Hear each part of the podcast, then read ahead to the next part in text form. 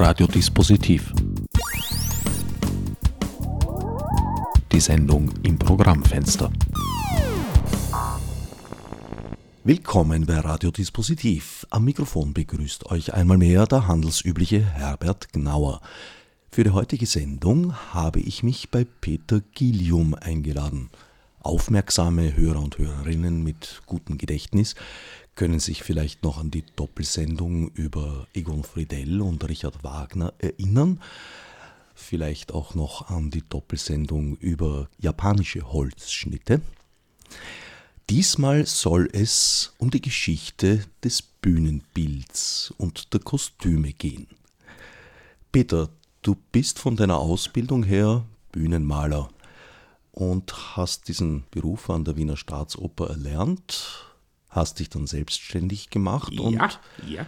30 Jahre lang die Bühnenbilder für vor allem Wiener Theater geliefert, gebaut, entworfen. Wie bist du zu Bühnenbild und Bühnenmalerei gekommen? Das ist eigentlich relativ einfach zu erklären. Ich Von kleinst auf, also soweit ich mich erinnern kann, hat mich Theater an sich, das hat mich immer fasziniert. Gleichzeitig hat Musik mich immer fasziniert, also Musik jetzt im Sinn von klassischer Musik. Und Theater und klassische Musik ergibt automatisch Gesangstheater, Oper. Das hängt irgendwie logischerweise zusammen. Das war, war, das war die eine Seite. Die zweite Seite war, ich habe immer malen können, leider aber nicht singen. Das heißt, die ersehnte Karriere als Opernsänger, natürlich als Heldentenor, was sonst, das ist nicht gegangen, ganz einfach. Aber die Verbindung, also jetzt später ja dann auch beruflich zur Oper, hat sich natürlich dann ergeben über den Weg der Malerei, weil es wird ja auf der Opernbühne nicht nur gesungen, sondern äh, das passiert ja auch in einem gestalteten Raum, der halt früher mehr gemalt wurde. Und so wollte ich Bühnenbildner werden. In, and, in anderer Seite bin ich immer ein sehr, sehr praktischer Mensch gewesen. Also bin war handwerklich, glaube ich, doch sehr begabt. Und da habe ich dann irgendwie mal selber gedacht, das ist dann bestätigt worden, weil ich bin ja quasi ab dem 10. Lebensjahr waren ja dann die Opernbesuche gestartet, äh, dass ja die Dekoration ja auch wer machen muss. Beziehungsweise in den 50er Jahren äh, war natürlich bedeutend mehr Malerei auf der Bühne wie heute. Und dann kam ich eben dazu, dass es ja den Beruf des Bühnenmalers, also korrekt ist es ja eigentlich der Bühnendekorationsmaler, äh, wird aber normalerweise immer als Theatermaler bezeichnet, was natürlich wieder Unfug ist, weil man malt ja nicht das Theater. Gut, wie auch immer, dass man den auch praktisch erlernen kann, den Beruf. Na, und über drei Ecken, dann habe ich also erfahren, dass die, die Wiener Staatsoper also Schüler aufnimmt, also Malschüler war die offizielle Bezeichnung. Ja, na, und da habe ich natürlich sofort die Schule abgebrochen. Nicht die Malschule, die Normalschule. Die Normalschule. Ja. Und äh, ja, habe mich dort vorgestellt, habe ein paar Probezeichnungen machen müssen und so begann meine Karriere als Theatermaler. Du hast gerade gemeint, in den 1950er Jahren hätte es mehr Malerei in den Bühnenbildern gegeben.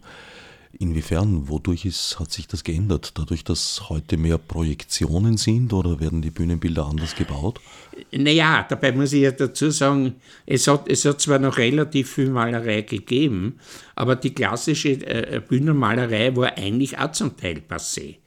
Also ich habe ja angefangen in den 60er Jahren dann und es gab in den 60er Jahren, es gab so eine Phase, äh, wo, äh, wo berühmte Maler auch Bühnendekorationen entworfen haben und die waren natürlich sehr malerisch. Da gab es schon sehr viel Malerei. Da hat zum Beispiel sagen wir, der Hutter hat da gearbeitet, der hat ein paar Produktionen gemacht, der Arik Brauer hat gemalt, äh, aus Italien ist gekommen, was ich, der Clerici und, und einige so. Und das ist halt natürlich bezeichnend, der Beruf des Bühnenbildners, eigentlich der Theatermaler, also besser als Bühnenmaler, der war ja der Bühnenbildner. Also es hat sich also bis, bis Ende des äh, 19. Jahrhunderts war der, der Bühnenmaler mit dem Bühnenbildner im Endeffekt ident. Da konnte jeder malen, also Theaterdekorationen malen. Natürlich kann der Bühnenbildner malen, weil vorhin früher hat er einen klassischen Entwurf, der ist gemalt worden und wenn es gut geht, ist ein Modell gebaut worden. Punkt. Äh, nachdem aber heute die Bühnengestaltung ja zum Teil ganz anders ist, spielt ja die Malerei keine wirkliche Rolle mehr, beziehungsweise das sind dann so Einzelmomente, wo es entweder als was ganz, ganz beliebt ist, was ich allerdings sehr ablehne. Es, es, es gibt schon Regisseure und Bühner, Bühner, die, sagen wir, die klassische Theaterform, also bis zur reinen Kulissenform und sprich mit Malerei dann natürlich eigentlich schon sehr wollen. Aber es ist natürlich nicht leicht, vor allem wenn man die Sehgewohnheiten verloren hat, äh, es ist nicht leicht, das Seite auf die Bühne zu stellen. Und dann kommt ja der Kunstgriff, dass es quasi ein Bildzitat ist. Also es werden dann sagen wir, die zeitgenössischen Momente werden dazu geschummelt, nicht umgekehrt.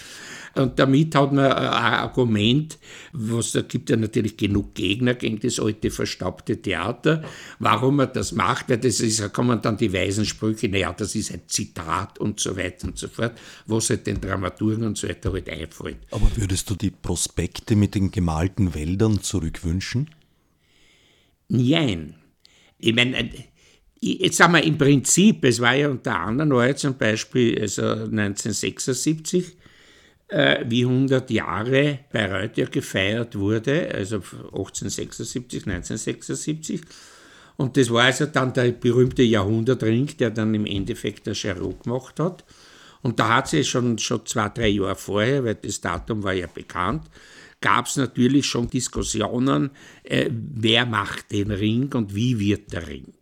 Und da war zum Beispiel, also auch ernsthaft, die Überlegung, äh, Rekonstruktion vom Ring von 1876. Gut, Bayreuth ist kein Repertoiretheater, das sich, also hätte sich Bayreuth ohne weiteres leisten können, also da ein Jahr lang. Ähnliches ist ja passiert, ich weiß nicht, wie weit das, das heute noch bekannt ist, obwohl es ja nicht so lang her ist. Irgendwann, ich glaube in den 70er Jahren oder so irgendwas, ist man in Verona auf die Idee gekommen, sicher auch aus Kostengründen, weil das war, glaube ich, die billigste AIDA, die es in Verona je gegeben hat, dass man von die Uraufführungsbühnenbilder rekonstruiert hat. Die waren, was ich glaube, von 1911 oder so irgendwas. Und das war im Grunde genommen eine watschen einfache Geschichte. Es bestand aus, aus sechs Säulen, zwei Torbögen und 18 Palmen.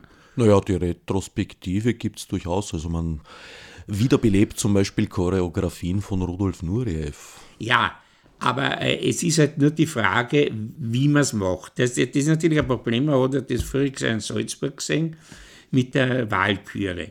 Jetzt kann ich das sagen, also, weil da bin ich jetzt ja alt genug, ich kenne ja die Originalwahlküre. Ich war ja damals dabei. 1876. Nein, ich rede von, lieber gesagt, die Salzburger Osterfestspiele. Naja, du hast von der Originalwahlküre gesprochen. Ja, in, bei den Salzburger Osterfestspielen von 1967. Gut. Okay, gut. Also jedenfalls bei, bei dieser Wahlküre, da war ich ja dabei. Und äh, noch dazu habe ich mit Schneider Simpson sehr, sehr enge Kontakte gehabt. Und ich meine, das, was man da heute auf der Bühne sieht, noch dazu, dass natürlich die beim Schneider Simpson, also beziehungsweise durch den Karajan natürlich, ist ja irrsinnig viel Wert auf die Beleuchtung gelegt worden. Und das ist heute mit sehr fragwürdigen Projektionen. Äh, das Bühnenbild ist, ich meine, in der Grundkonstruktion ist es original, aber sonst, also von da von einer Rekonstruktion zu reden, also ich stelle mir unter einer Rekonstruktion was anderes vor. Es stellt sich auch die Frage, wie sinnvoll das ist. Ja, die, Theater ist ein, ein, ein, Medium des Augenblicks. das stimmt. Nur die Oper, da, da kommen die natürlich jetzt in anderen Sicht, da müsste man jetzt zum Diskutieren anfangen. Die Oper ist nicht nur Theater. Die Oper ist ein eigenes Kind. Und, und äh, Sprechtheater, also das herkömmliche, das Normale, also was man unter Theater versteht, ist ganz was anderes wie die Oper. Und das in einen Topf zu werfen, das ist ja auch das Problem, man sieht das dann bei vielen Regien oder Bühnenbildner, die quasi eine Sprechtheaterdekoration machen, aber nicht Rücksicht auf die Oper nehmen. Inwiefern? Durch die akustischen Eigenschaften? Äh, Theater an sich ist was Künstliches. Also man kann auch so wahrhaftig spielen, man spielt es. Also das ist meine Meinung. Und die Oper ist noch verlogener. Weil es kommt ja die Ebene der Musik dazu. Also ich meine, ein singender Mensch ist vertrottelt, kein Mensch singt. Das hat schon der Felsenstein hat das schon gesagt, wie Kritiken kam, was ich bei sein Othello über die Qualität der Sänger und den Felsenstein seine entwaffnende Antwort war, ja, wenn sie erregt sind, dann singen sie auch kein hohes C. Gut. Nur der singt überhaupt kein hohes C, ob gut oder schlecht, wie auch immer. Und darum ist er eine, eine Oper, das er jetzt realistisch, soweit man auf einer Bühne realistisch oder naturalistisch sein kann, darzustellen, ist sicher nicht der richtige Weg. Wenn man sieht es vor allem in den 70er Jahren, was sich wie das bunte Fernsehen erfunden wurde, da sind sehr viele Opernfilme gemacht worden. Und, und die zum Teil an sogenannten Originalschauplätzen, gut, das war ein bisschen später, aber da, und waren halt natürlich der Freischütz durch Wald und Wiese, Hain und Flur tapst und dabei singen tut und ein un unsichtbares Orchester spielt die Musik dazu. Also entschuldigung, das ist blöd. Da verstehe ich vollkommen, dass es genug Menschen gibt, die glauben, Oper ist so und dann eben finden ja, die Oper ist ein Blödsinn. Möglicherweise gibt es auch Menschen, die glauben, in Österreich ist das Leben so und sich das nächste Flugticket buchen und dann ein bisschen überrascht sind. Da spiele ich jetzt ein bisschen an auf den berühmten Film, der in Österreich nicht gezeigt werden kann, weil er doch sehr viele historische äh, und auch sonstige Fehler enthält. Die Trap Family. Aber äh, im Rest der Welt gilt das als das Österreich-Bild, ja, das, das man hat, wenn man es hat. Obwohl allerdings, ich muss es sagen, es werden ja immer diese Wiederbelebungsversuche, was Österreich betrifft, das wird dann immer eingeredet, das sei großartige Musik und man versteht die Österreicher nicht. Also meine persönliche Meinung, gut, das hat jetzt mit Bühnerbild und, und so weiter überhaupt nichts zu tun. Aber ich verstehe, das ist eine der wenigen Sachen, wo ich die Österreicher wirklich verstehe, dass sie das nicht wollen. Für alle, die das jetzt außerhalb Österreichs hören, nein, hier geht kaum jemand singend durch die Wälder. Das sind rare Ausnahmen und wer sie ja. Trifft, darf Das sind meistens dann nur die Sängerknaben, trotzdem nicht behalten. die den Lipizzaner nachrennen. Auch denen bin ich im Wienerwald noch nie über den Weg gelaufen. Aber im Burggarten kannst du es Aber treffen. zurück zum eigentlichen Thema. Leute, die sich an die ersten Sendungen erinnern, wissen ja, dass sie sich auf vergnügliche Sendewochen einzurichten haben. Aber wir werden versuchen, deine epische Breite ein wenig einzuschränken. Also zurück zum Bühnenbild. Es hat sich stark verändert. Man malt heute weniger Prospekte. Es ist sehr viel weniger Gegenständliches auf der Bühne. Es ist vieles abstrahiert. Man arbeitet sehr viel mehr mit Licht, was auch mit den technischen Fortschritten zu tun hat. Du hast jetzt mahnend den Finger gehoben bei der Abstraktion. Das ja, sieht mit man der Abstraktion, also bitte die Abstraktion, die hat es also äh, schon gegeben ab die 20er Jahre das war, wenn man dann, wenn man dann rechnet in die 50er Jahre, also der wirklich geniale Wieland Wagner, also äh, bis auf die leere Scheibe und einen Horizont, also viel mehr kann man nicht mehr abstrahieren. Aber, aber äh, das ist auch, es gibt sowohl als auch. Ich meine, das ist ja, die Oper ist ja was sehr Vielschichtiges, das hat mit, der, mit dem Stück zu tun, das hat mit der Musik zu tun. Äh, die Oper ist ja auch hunderte Jahre alt. Aber was ich nie wirklich verstanden habe, ist, dass vor allem ist ja eigentlich die Sache dann vom 19. Jahrhundert. Ich meine, wir haben natürlich sehr viel Bildmaterial überliefert aus dem, aus dem Barocktheater und dann natürlich ab dem 19. Jahrhundert, und das ist ja das, das Theaterkulissenschema, das, hat, das ist ja eigentlich, beruht ja alles auf dem Barock. Und das beruht also viele Anlagen, die wir heute haben, immer noch auf die Zeit das wird immer irgendwie so auf Zeiten drängt. Das ist ja, glaube ich, auch der Zeitpunkt, als die Perspektive ins Bühnenbild Das kam. war schon früher in der Renaissance, da, da, aber, aber das ist natürlich dann im Barock, äh, wurde das also perfektioniert, die, die sagenhaft ist.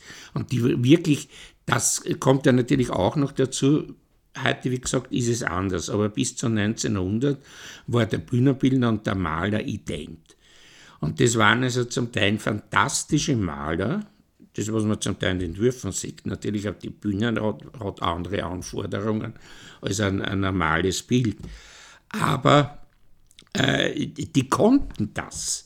Und was mich etwas auch so fasziniert, ist diese großartige Kunstfertigkeit, also vor allem, wenn du so kalte Bibienas und so weiter anschaust, also mit diesen wirklich vertragten, genialen Perspektiven auf, aufgefächert ja noch dazu. Eine Perspektive auf einem flachen, auf einer, einer Ebene ist ja noch relativ leicht. Aber wenn du natürlich das jetzt aufgliederst tust, wenn du jetzt, was ich, eine Barockbühne nimmst, der alte, die hat also zumindest, was ich, sagen wir, acht Gossen oder so irgendwas. Das heißt, die Perspektive wird dann auf acht Ebenen äh, aufgefächert und soll den Eindruck erwecken, äh, natürlich, wenn man es komplett sieht, dass alles stimmt. Da ist allerdings ein großer Haken, dass diese tollen Perspektiven in der Praxis dann, sprich auf der Bühne, eigentlich ein einziger Mensch im ganzen Haus perfekt gesehen hat. Das war der Herrscher. Und alles, je mehr man von dem zentral, das war der zentrale Sweet Spot, wie man ja. heute sagt. Und wenn es natürlich von, von, von der Seite hat das zum Teil grauslich ausgeschaut, aber gut. Du hast es gesagt, wenn man sich Barockbühnenbilder anschaut, äh, wo und wie sind denn solche noch zu bewundern? Ach, da gibt es relativ viel. Das berühmteste ist natürlich Trottingholm. Schlosstheater von, von, von Trottingholm. Dann in, in der Tschechei gibt es ja welche, äh, in der Opera von, von Versailles. Also da gibt es also einige, die, die auch noch die wirklich original sind. Da frönt man dem Originalbühnenbild aus dem ja, 18. Das, Jahrhundert, oder? Ja, vor allem der Technik. Diese Bühnentechnik ist ja ganz einfach großartig gewesen. Wie hat man damals beleuchtet? Mit Kerzen. Das muss ganz schön warm gewesen sein. ja, da war sicher. Und auch der Sauerstoffmangel. Und eher schummrig.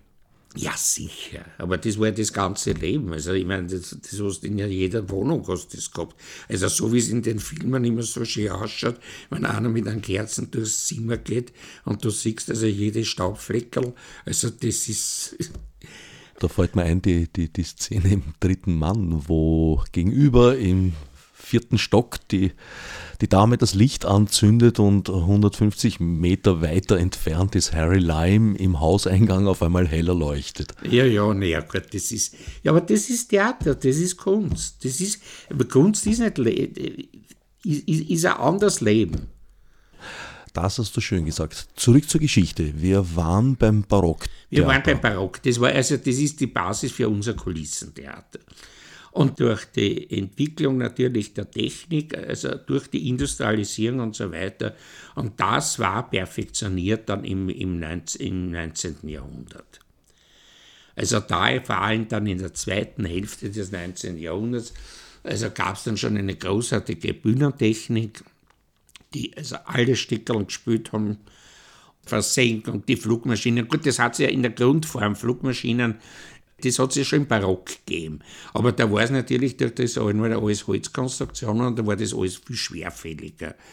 Und das ist natürlich durch, eben wie gesagt, man konnte also dann mit Eisen und so weiter ganz anders umgehen als in großen Rahmen. Und dadurch ist natürlich die Bühnenmaschinerie, aber die Basis ist immer das Barocktheater. Drehbühne, wann ist die? Die Drehbühne die ist eigentlich erst, das ist eine Erfindung von Japan. Stichwort Japan.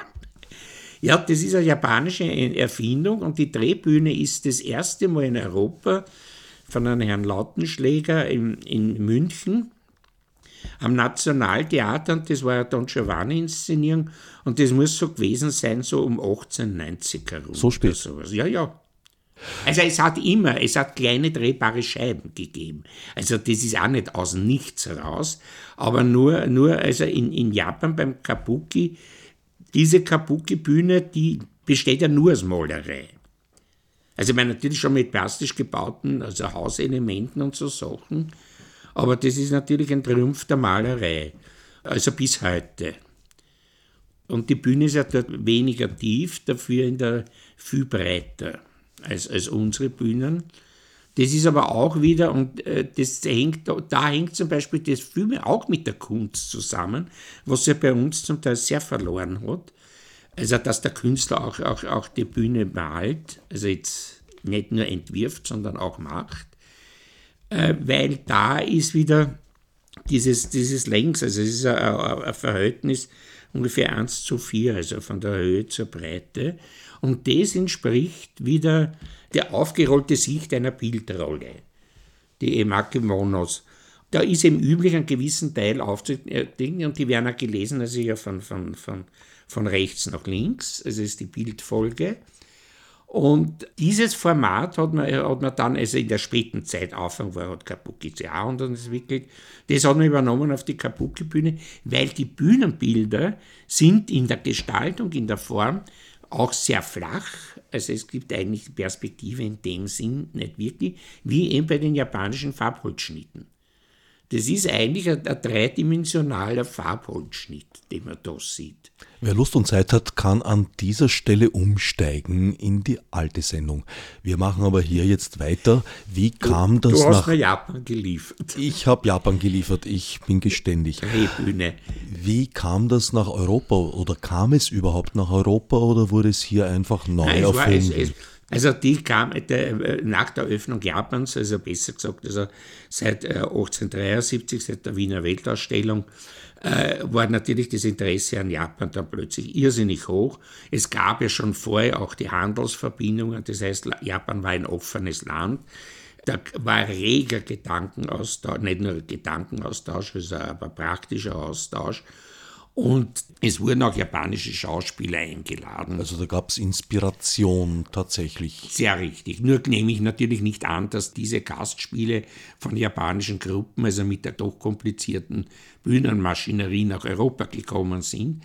Aber es hat sicher, also unsere, oder die haben die Technik. Und die haben ganz einfach die Technik dann nachgebaut. Wie weit war Theater bei uns, so von der Barockzeit beginnend, an Bühnenräume gebunden. Also im Mittelalter gab es ja auch das Theater ja. am Marktplatz. Äh ja, also in dem Moment, wo du, das hat in der Renaissance eigentlich angefangen. Wenn du das in Italien das berühmte Teatro Olimpico anschaust, das, ist ja, was ist, einer römischen, einem römischen Theater nachgebaut worden, aber in einem Raum eben. Es, es gab ja eigentlich, also man, das, ist schon, das kann man beweisen, es gab auch auf der, auf der griechischen Bühne schon einzelne Malereien und so weiter. Also was ich gemaltes Felsstück, ein gemalter Baum oder so. Also das war auch eine kulissenlose Zeit. Und eben in der Renaissance, wo man ja die ganze Antike man zum Entdecken begonnen hat und so weiter. Oder neu zu erfinden, könnte man sagen. Ja, sicher, aber ich meine, es ist ja nicht umsonst, dass die Erfindung der Oper zum Beispiel in der Renaissance entstanden ist. Auf welches antike Vorbild beruft sich das? Ah, äh, auf das äh, antike Theater, weil man hat angenommen, dass die Sachen quasi in einer Art Singsang waren. Und aus diesen, ich meine, das passt ja, das sind ja dann quasi dann in, in, der, der Geschichte der Oper nennt man das eben dann die Rezitative. Und wenn es da, jetzt zum Beispiel, nehmen wir jetzt Monteverdi, der war natürlich nicht der Erste, aber der bekannteste aus der Zeit. Und ich meine, da hast du ja viele Passagen, also die großen melodiösen, ariosen Elemente, das ist ja alles später erst kommen das ist ja quasi eine Art Deklamation und so. Und so hat man sich vorgestellt, dass das griechische Theater funktioniert hat. Und so ist eigentlich die Oper entstanden. Wie so oft ein Irrtum hat zu einer originären Neuschöpfung geführt. Sehr wichtig. Wie ging es dann weiter? Äh, du bist ja eigentlich ein, ein, Spezialist, vor allem für Bühnenbilder so ab Mitte des 19. Jahrhunderts. Irgendwann einmal ist da ja auch der Rundhorizont. Das ist, der ist, der ist erst auch so um die Jahrhundertwende. So spät. Oder später. Und da war, da war unter anderem Bayreuth, war da eines der ersten, oder überhaupt in Deutschland überhaupt das erste Theater mit Horizont. Und das war auch wieder eine ganz logische Entwicklung. Ja, aber das war vor der Jahrhundertwende Bayreuth. Ja, aber nicht der Rundhorizont. Also der Rundhorizont in Bayreuth ist, glaube ich, also der komplette Rundhorizont, der ist ja auf drei Ebenen entstanden. Und zuerst war es ja so, das reine Kulissentheaterschema, das ist natürlich im, im Radio, äh, ich versuche es zu erklären, das geht natürlich nach dem, dass du hast hinten ein Prospekt, das nennt man Prospekt, das ist der Abschluss. Da sieht man nichts durch, der geht vom Boden bis zur Decke und dort rechts und links hat irgendeine Begrenzung. Davor hast du immer eine seitliche Begrenzung, Das sind die, die sogenannten Kulissen. Kulisse ist zwar ein denkbarer Begriff, also das sind, wenn sie hängen, sind es die Seitenhänger. Die hängen parallel zum Bühnenportal. Sehr richtig, das ist alles parallel. Äh, Dazwischen sind die sogenannten Gassen, durch die Gassen, aufgetreten sehr richtig, Die sind sowohl für die, Auf, äh, für die Auftritte wichtig, plus natürlich ganz wichtig für die Beleuchtung. Weil mit dem, dadurch wurde immer das Vorhergehende oder von vorne betrachtet das dahintere Kulissenteil oder Hängerteil wurde beleuchtet damit. So, und damit man auch die Einsicht äh, nach oben nicht hat, gibt es eine obere Begrenzung genauso. Das sind die Sophiten. Auch natürlich parallel, aber die sind halt aber in einer gewissen Höhe. Also so hoch als möglich, aber damit man eben die Einsicht nicht hat, damit man ein geschlossenes Bild hat. Und Scheuklappen oft, praktisch. Wie? Scheuklappen, um den Schnürboden zu ja. verdecken. Und meistens ist aber natürlich dann so geworden, aus, aus optischen Gründen und so weiter, dass rechts und links hast du den Hänger und oben hast du die Sophite, dass das verbunden wurde, ein Stück war, das ist dann ein Bogenhänger, weil es gibt ja, gibt ja dann quasi einen Bogen, der in der Mitte frei ist, damit man schön den Rückprospekt sieht und davor ist natürlich ist, ist, sind die Bögen, die je weiter man nach vorne kommt, also immer größer werden, weil man dann immer weniger Einsicht hat. Man braucht ja dann nicht so viel Sophite. So. Das hinten, der Prospekt, war wie ein Schachtelboden, schnurgerade zunächst mal. Was meinst du? Also ja, und dann kam aber natürlich so, dass dieses System äh, natürlich die Bühne sehr eingeengt hat. Also ich meine, ich konnte natürlich äh, die vordere Sophiten als Himmel malen, aber es war trotzdem kein freier Himmel. Die Räume haben eingeengt nach Räumen ausgesehen ja, und also nicht nach weiter Flur. Und so hat man begonnen, dass man, wie man hinten ein Prospekt hat, der parallel zum Bühnenportal ist, hat man rechts und links auch quasi, jetzt habe ich hinten ein Prospekt mit Wolken und jetzt habe ich rechts und links auch ein Prospekt mit auch mit gemalten Wolken. Das war also dann quasi ein Dreieck und die, die, die, die vierte Seite war dann das Portal und das Publikum.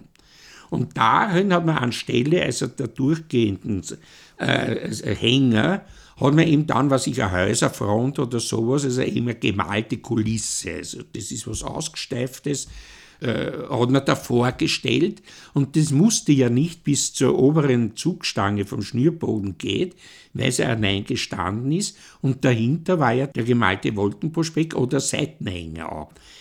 So, dadurch hat man, man hat nur die Sophiten braucht, weil dort sind ja die Beleuchtungskörper gehängt aber äh, für einen Normalbetrachter, also außer, das waren ja optisch immer die schlechtesten Sitze, sind die ersten, zweiten, dritten Reihen. Da reden wir jetzt schon von einer Zeit, als es Scheinwerfer gab, weil die Kerzenbeleuchtung. Ich habe jetzt ja vorher von der Gasbeleuchtung gesprochen. Wir sind in die Gasbeleuchtung gesprungen. Ja, das, das geht ja dann schnell. Ich rede von der Entwicklung, weil in der Grundstruktur sich ja doch beim Bühnenbau äh, oder die Erzeugung der Dreidimensionalität des flachen Entwurfs hat sich ja im Grunde genommen nichts geändert. Es sind weggefallen diese Bögen, weil rechts und links die Seitenhänger waren, die einen Raum dingen. Dann hat man aber natürlich festgestellt, dass die jetzt direkt Kante auf Kante ein blödes Eck ergeben. Ein Eck ergeben hat. Das war, noch dazu zum Teil natürlich auch fürs Beleuchten nicht so einfach und so. Und da kam man dann auf die Idee, dass man den Rückprospekt rechts und links quasi so ein halbkurviges Stück dazu gehängt hat. Und eingebogen hat. Ja, das war eingebogen und das war dann in einem Stück mit hinten einem kleinen Bogen. Ja, und dann war es der nächste Schritt, war dann das, dass man die seitlichen Abdeckungen verbunden hat, auch mit dem Bogen. Und so ist dann der gesamte Rundhorizont entstanden. Und in dem Moment, wo der Rundhorizont entstanden ist, da hat man, das, hat man Weite gehabt. Es war ja sehr, viel Illusionstheater natürlich zu der Zeit. Und man hatte die Illusion, dass man unter freiem Himmel ist oder so. Und man darf ja nicht vergessen, mit der Illusion unter freiem Himmel, dass ja die Struktur Das Bayreuther Festspielhaus ist ja an der, komplett dem antiken Theater nachempfunden. Das ist eine Halbrunde, wie ein Orchester. Vorne ist quasi das Orchester und die Zuschauer, du siehst ja auch in Bayreuth von jedem Platz, weil der relativ steil, wie, wie ein antikes Theater. Weil das war ja in Wagner irrsinnig wichtig, es war für die Inszenierungen wichtig, dass er jeder das auch sieht. Weil dadurch äh, entsteht ein irrsinniger Sog aufs Bühnenbild, auf die Bühne. Das, das war in Wagner ganz, ganz wichtig. Da hat er ja auch, dass man das, das Orchester ist ja nicht zugedeckt in dem Sinn, sondern es ist vorne große Sichtblenden, damit man das Orchester nicht sieht. Aber jetzt zur zeitlichen Einordnung, das war schon merkbar vor der Jahrhundertwende. ja, das bei Bayreuther Festspielhaus ist von 1872 oder was gebaut worden. Eben. Ja, aber den Horizont hat es nicht gegeben. Okay, wann tritt der dann auf? Ja, ich sage ja so ungefähr um 1900. Das war, das war da, da, war da hat der Siegfried, da hat, ja, ja, das hat mit Wagner nichts mehr zu tun gehabt. Und der Siegfried Wagner war ja zumindest, wenn man als Komponist jetzt erstreiten kann, aber zumindest als Regisseur und Szenograf oder was auch immer, war der eine ganz, ganz große Szenograf. Man lernt ständig dazu beim Radio machen. Wunderbar. Szenograf Siegfried Wagner. Es war ja eine logische Entwicklung. Also der Horizont hat ja erfunden werden müssen. Das war jetzt nicht so, dass man hatte, das war die Stunde Null und dann kam ein genialer Mensch, sondern das ist ein ganzer Zitzel weiß. Einmal hat einer ein Stickel dort dazu gehängt, dann hat einer da ein Stickel dazu gehängt und auf einmal hat das Ganze gepasst. Und ich weiß nur, dass also einer der ersten Bühnen, ich würde jetzt nicht sagen, Ding, war eben um 1900 sowas, war das war der, durch den Siegfried Wagner, der ja für sämtliche bühnentechnischen Erneuerungen also sehr offen war, der ziemlich viel experimentiert hat, äh, es größtenteils auch durchsetzen konnte, aber nicht immer, weil natürlich erstens einmal die Cosima hat ja sehr lang gelebt, wie man weiß, obwohl es ihm zwar 1906 offiziell die Festspiele äh, überlassen hat, war das halt natürlich im hinteren Stückchen, beziehungsweise im ersten Stock von Warnfried, wo dann Cosima residierte, äh, war das nicht so. Und dann kam ja noch dazu seine ganze Verwandtschaft, seine ganzen Schwestern, die halt auch alle, also er stand schon sicher sehr auch unter Druck und darum ist es erstaunenswert, dass er so viel durchgesetzt hat also an Neuerungen. Obwohl das auch, auch wieder nicht stimmt, weil die Cosima hat ja nach Wagners Tod dann doch, das war am Anfang nicht einmal sicher, die Festspiele übernommen. Und entgegen der Behauptung, dass sie also alles nur archiviert hat und jede Geste und jeder Knopf musste, wie, wie da gab es dieses Standardwort, wo das Meisters Auge drauf ruhte, und so weiter, das stimmt ja auch wieder nicht. Die Cosima, die Cosima zum Beispiel war, und das sind so Sachen, das, ich meine, das kommt ja generell ist so, dass zum Beispiel jetzt, was das Bühnenbild betrifft, Bühnentechnik in der Rezeption eigentlich nicht wirklich vorkommt. Und das ist das Grundübe. Du kannst heute, es gibt erstens kaum eine Fachliteratur, dann äh, ja, du brauchst ja nur Kritiken anschauen. Ich weiß es aus eigener Erfahrung und so weiter. Wenn es gut geht, dann steht halt, also Kostüm ist ja noch schlimmer, aber beim Bühnenbild steht halt dann die passenden Räume, schaffte, Punkt, Punkt, Punkt. Und wenn man dann jemand fragt, äh, drei Wochen später, wie hat das ausgeschaut, keine Ahnung. Und ich meine, es ist ja nur bezeichnet, du musst dir ja vorstellen, zum Beispiel 1876 die Eröffnung des Bayreuther Festspielhauses und das war also jetzt im Zusammenhang natürlich mit der westlichen Kultur, war das das Kulturereignis, was noch niemand vorher geglückt ist, inklusive, also sei es aus politischen Gründen, sei es aus kulturellen Gründen und so weiter. Das war also ja was Unvorstellbares. Und dementsprechend, auch damals gab es ja genug Presse und dementsprechend war das Haus eigentlich zur Hälfte vollgestopft mit Kritikern und so. Und es ist zum Beispiel aufgrund, und da sind natürlich genug erhalten, und du kannst bis heute nicht eruieren, wie der Brink 1876 wirklich ausgeschaut hat, beziehungsweise Man weiß nicht einmal, wie der Vorhang ausgeschaut hat, weil viele Leute, die in der gleichen Vorstellung drin waren, den Vorhang anders beschreiben, wo du das Gefühl hast, du bist in zwei verschiedene Theater gewesen. Also das meine ich, weil es ist eigentlich schlampig und oberflächlich, weil es keinen interessiert und weil es keiner versteht. Gibt es da keine Entwürfe und Modelle aus der Zeit? Es gibt, also vom Vorhang gibt es das nicht. Nein, nein, von 1876, das ist das Problem. Es gibt eine Mappe mit den die Bühnenbildentwürfe, äh, hat, hat, hat gemacht der, der Josef Hoffmann, das war ein Wiener Maler. Und der hat 1869 bei der Eröffnung der Wiener Hofoper hat er einige Bühnenbilder gemacht. Und der Wagner weinte um die Zeit des Öfteren in Wien. Und der sah eine Freischützinszenierung, wo der Hoffmann das Bühnenbild gemacht hat und war begeistert.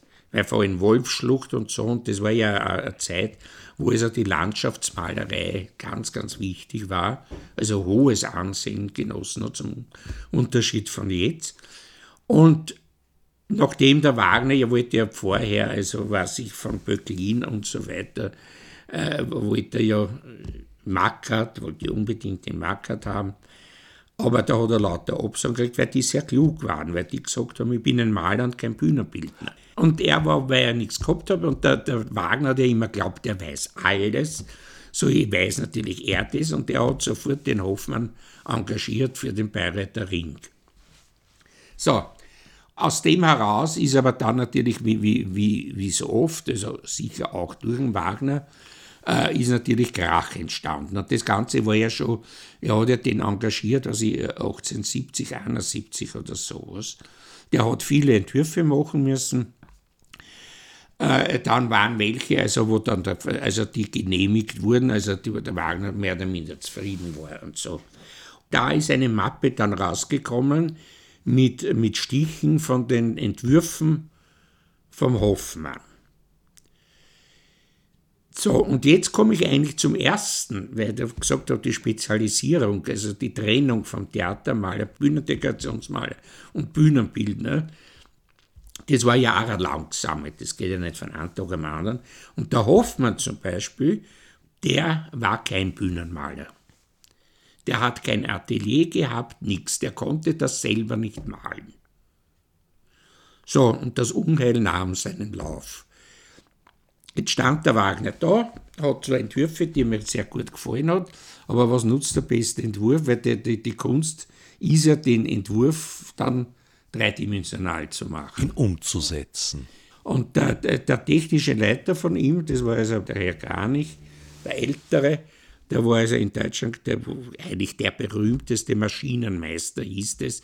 Also der die Technik, der die ganze Bühnenmaschinerie unter sich hatte und halt, was halt auch alles permanent Erfindungen gemacht hat und so für die Bühne. Und der kannte die, die ähm, am Beginn ihrer Karriere stehenden, das Coburger Atelier von den Gebrüder Brücknern. Und so haben die Brückner haben dann den Auftrag bekommen, die Entwürfe vom Hoffmann bühnentauglich zu machen. Und das sind natürlich auch Modelle, es sind ja auch die Entwürfe da, zum Teil. Äh, jedenfalls von der ganzen Sache war es dann so, der Wagner hat sich mit dem Hofmann zerkracht. Der hat, hat aber trotzdem, der Hofmann hat, den, hat die Rechte gehabt, unter anderem zu dieser Mappe. Und man kann aus Briefwechsel, es existiert ein Teil des Briefwechsels noch zwischen den Brückners und, und dem Wagner, wo der Wagner permanent Änderungen gemacht hat. Also im Endeffekt eigentlich man weiß nicht, wie die Bühne ausgeschaut hat. Es gibt so gut wie fast kein Bildmaterial. Es sind dann, was ich in Berlin, sind Grund, Bühnengrundrisse auftaucht, die passen könnten, wo, wo man also annimmt, die sind nicht so genau beschriftet, dass das das Bayreuther Festspielhaus ist, also die Bühne vom Bayreuther Festspielhaus. Aber äh, es ist, wie gesagt, nicht genau und das würde, an, an, so wie die Hubböen und die Züge einzeichnet sind, das auf dem kann man das identifizieren. Aber man kann das nicht tausendprozentig sagen, weil das würde zum Teil, zum Teil auf die Entwürfe vom Hofmann hinten und andere Sachen stimmen überhaupt nicht. Interessant, dass Wagner, der glaube ich doch, äh, sagen wir mal, beseelt war davon, ein Werk zu schaffen, das auch künftigen Generationen etwas geben sollte und für sie erhalten bleiben sollte, dass Wagner darauf verzichtet hatte, die Umsetzung, die Bühnenbilder und Kostüme zu dokumentieren und sie zum Beispiel daguerreotypisieren zu lassen. Die, die Kostüme sind. Die Kostüme sind vom Entwurf bis zu Rollenfotos und so weiter, kannst du exakt überprüfen, aber natürlich Bühnenfotos waren damals nicht möglich. Und die, Weil? Ja, weil die Fototechnik war 1800. Beleuchtungsprobleme. Beleuchtungsprobleme, vor allem was primär Beleuchtung, weil die ersten Bayreuther Bühnenbildfotos sind alle nach 1900, was ich 1905 oder so was gemacht habe. Die sind zum Teil grauslich, aber, aber es ist technisch nicht anders gegangen. Und die Mappe, also das heißt offiziell war davon, wie gesagt, da hat der Hoffmann die Rechte gehabt, Offiziell war der Hoffmann der, der Bühnenbildner der ersten Festspiele. Inoffiziell war zumindest die Hälfte, wenn nicht mehr, war Brückner. Und das hat ja auch, es gibt ja auch den, der Wagner war ja dann über das Endergebnis ja irrsinnig enttäuscht, wie man weiß, und dadurch, dass das ein finanzieller Misserfolg war, wo er ja auch wieder recht hatte. Weil natürlich war das 1876, das war ein Wahnsinnsunternehmen. Das war natürlich geplant, das gibt, geht ja, also ein Schriftwechsel mit den, mit den Brückners geht ja raus. Also dann quasi, ab, jetzt, ab nächsten Jahr machen wir alles besser und anders. Nur nächstes Jahr hat es nicht gegeben, weil die Kasse leer war. Er hat aber, und das ist aber mir ja was ganz Peinliches passiert, und das ist mir ein, ein großes Anliegen, das auch zu erwähnen, wo es wahrscheinlich, das ist, ich bin jetzt 100 Jahre spät, aber der Wagner musste, weil wie gesagt die Schulden waren so groß, und der Ludwig hat ja auch nicht alles zahlt, also dem war das Verhältnis da ja schon sehr Der Ludwig, der mit Nachnamen der Zweite der hieß Zweite, und Bayern regierte zu sehr der Zeit. richtig, also der König Ludwig der Zweite von Bayern. Bei Wagner, also die Festspiele waren finanziell, waren Künstler, waren im Grunde genommen künstlerisch, trotz dem ganzen Lament, da war es ein Riesenerfolg. Natürlich die Stimmen waren pro und contra, aber das war bei Wagner immer. Es waren ja, also angefangen vom deutschen Kaiser und so weiter, die waren ja alle dort. Und man darf ja nicht vergessen, das war ja eine Zeit, äh, wo, wo, die Anwesenheit solcher Persönlichkeiten also ja wirklich eine Bedeutung hatten. Also das war nicht der Aufputz, sondern das war also wie wenn er geadelt worden wäre oder so. Und das hat bei der Masse der Bevölkerung hat das natürlich einmal, äh, so wie man den Kaiser geachtet hat, so hat man natürlich dann ein ein Teil fällt halt auch dann auf den Untertan ab. Gut, jedenfalls, das hat bei der, bei der Meistersinger Uraufführung in München, hat ein Bassbariton namens Angelo Neumann den Nachtwächter gesungen. Der hat sich aber dann von der Gesangskarriere zurückgezogen, war, war dann, glaube ich, zu der Zeit war er dann schon, sprich also 1876, 77, äh, war glaube ich, Direktor im, in Prag Opernhaus und so, war, muss er, muss, muss er sehr rührig, also Mensch gewesen sein, der auch wahrscheinlich Gott und die Welt kannte und hat als Impresario und so weiter so große Erfolge gehabt. Und der hat im Wagner den kompletten Kostüm- und Dekorationsfundus abgekauft, inklusive des nebulosen Vorhangs, Bühnenvorhang, wo keiner weiß, wie der ausgeschaut hat. Und hat ein Wagner, er hat, hat ein Wagner-Theater auf Rädern gegründet und ist zwei Jahre, das war ein eigener Zug sogar, und ist durch ganz Europa gedingelt und hat überall Wagner-Aufführungen gemacht. Das hat den Wagner viel Geld gebracht, aber Natürlich wurden die zurechtgeschnupselt, dass man es transportieren kann. Die Dekorationen jetzt, Kostüme waren nicht so ein Problem. Tourneetauglich gemacht. Ja, genau. Tourneetauglich, das ist ein schönes Wort. Also der berühmte Nibelungenzug war das, also das war gesagt der eigene Zug, wo es alle Sänger und die ganze Bühne und so weiter alles. Also die Bühnendekoration gespielt hat er in festen Häusern oder in Hallen.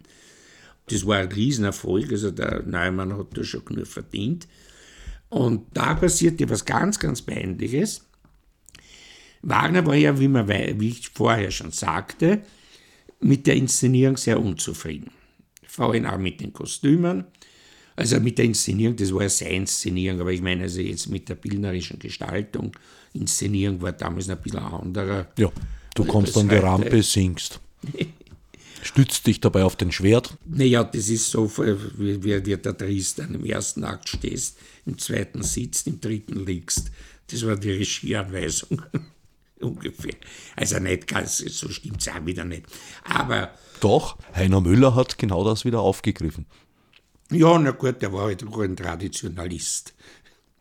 So, und jetzt hat ganz Europa hat also das bewundert, den Nibelungenzug mit Fabian Wagner Theater.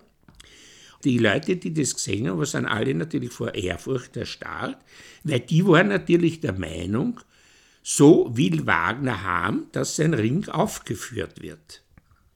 Dabei war es in Wahrheit die Fassung, die ihm gar nicht gefallen hat. Genau das. Und dieses diese Wagner-Tournee hat das Bild der Wagner-Inszenierungen im Endeffekt bis ins 20. Jahrhundert geprägt. Weil also eben zum Beispiel, der Wagner wollte so viel Vierlefanz nicht. Der Wagner hat, wollte Vierlefanz nicht? Nicht, nein, überhaupt nicht. Also das war nicht, das war ja die, da muss ich wieder sagen, das von wegen, jetzt kommen wir wieder auf die Cosima zurück, die hat ja dann 1896 den ersten Ring wieder gemacht. Und die war ja schließlich damals dabei, also 1876. Und da war zum Beispiel bei den Kostümen, war Einfachheit das oberste Gebot. Also es, war, es war, waren diese, die, die, diese, diese kräftigen, was ich Gottes Walküre, dieses Walküre, äh, das ist ja, also heute in Amerika hast du das noch in jedem Trickfilm drin, äh, ich meine, erstens mal von den blonden Walküren, die waren bei Wagner nie blond gewesen. Es war auch der Siegfried nie blond. Da, die, diese schwer gepanzerten mit diesen riesigen Metallbrüsten und lauter so Sachen, das weg damit, weg damit. Das hat dann am, am konsequentesten die Cosima gemacht.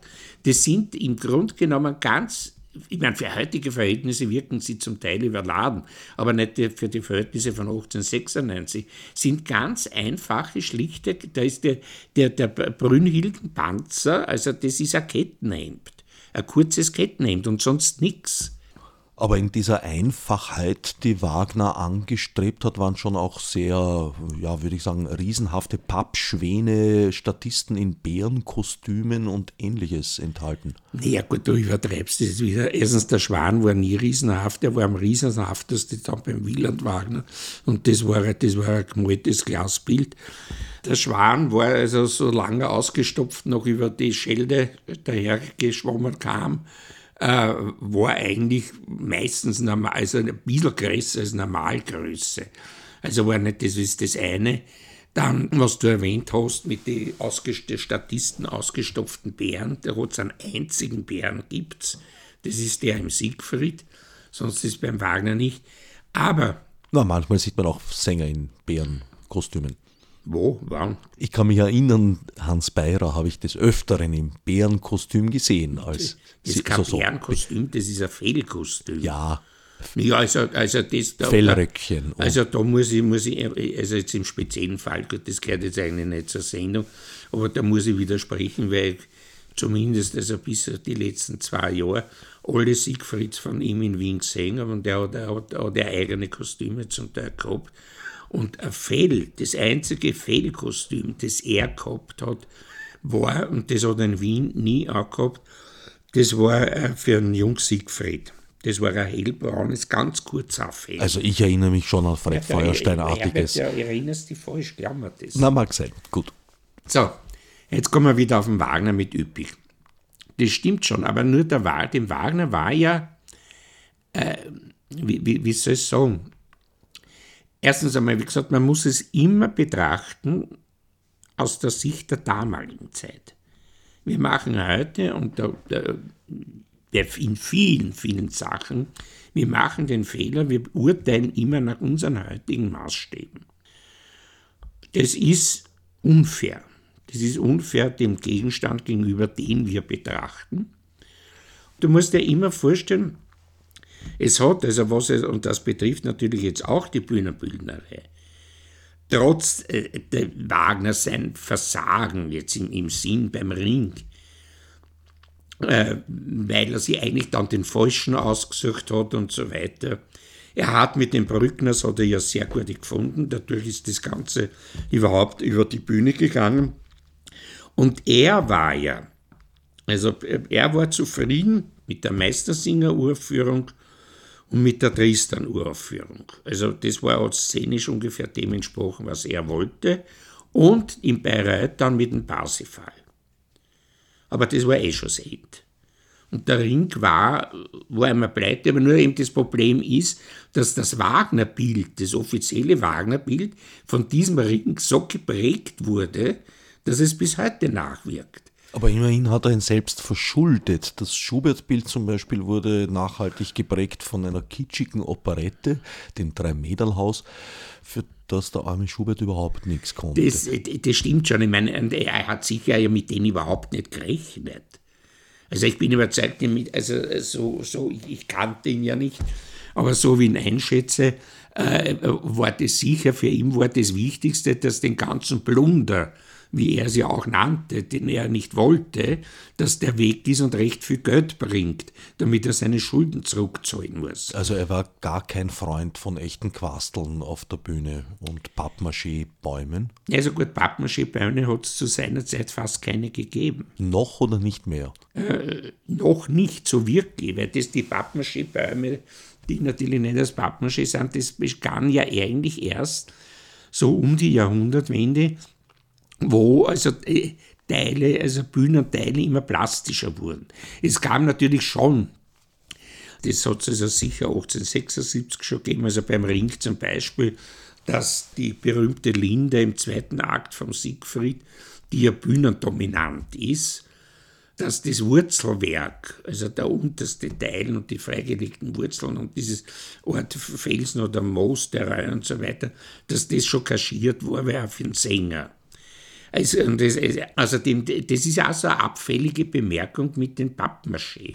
Ich meine, es sind natürlich Sachen, äh, ich, ich meine, es, es, es, hat furchtbar viel Schlechtes gegeben. Es hat auch furchtbar viel schlechte Theatermalerei gegeben. Wie es halt erstens mal war, das damals Theater an sich hat Hochkonjunktur gehabt. Die meisten Menschen konnten sich das leisten. Fernsehen, Film und das gab es alles nicht. Und dadurch ist auch die Qualität ganz schlecht. Und das hat ja auch, äh, oder schlecht, oder das, was man so typisch auch gesagt hat, auch, auch klatschte Kulissen, Poppendeckel und lauter so Sachen.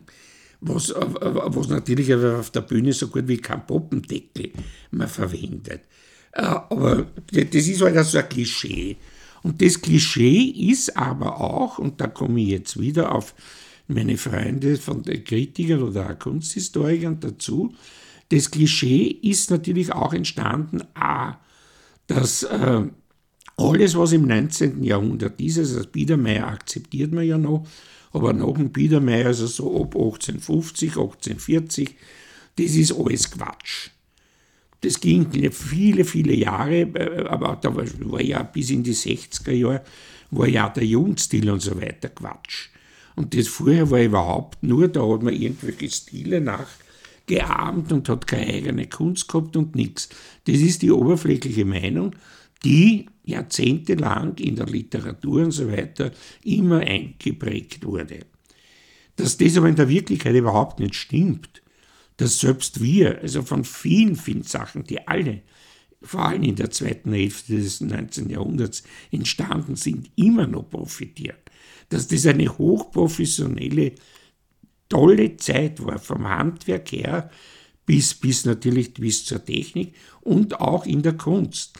Und das wird aber immer oder wurde immer so negiert, dass es eben jetzt Allgemeinheit ist. Das, ist, das lernst du in der Schule so, oder wenn du heute überhaupt noch was lernst. Ich meine jetzt bezüglich, also, wo es zum Beispiel Kunstgeschichte oder so irgendwas angeht. Und das ist eine ganz, ganz falsche Beurteilung eines, eines Jahrhunderts, das noch dazu ja lang gedauert hat, wie man ja weiß, von der Französischen Revolution bis zum Ersten Weltkrieg. Ja, 100 Jahre, wie die anderen Jahrhunderte auch.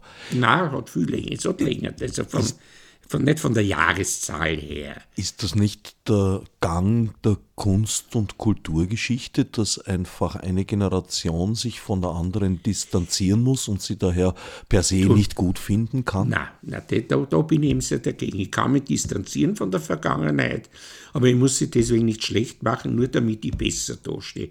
Das ist also wirklich der Billigsdorfer Trick. Und das sollte eigentlich, und da komme ich jetzt eben wenn ich mir etwas die Kunstgeschichte anschaue, wo ich ein gewisses Niveau natürlich voraussetze, äh, äh, das sollte so nicht sein. Das ist ein, das ist ein, das ist ein, ein Kartenspielertrick.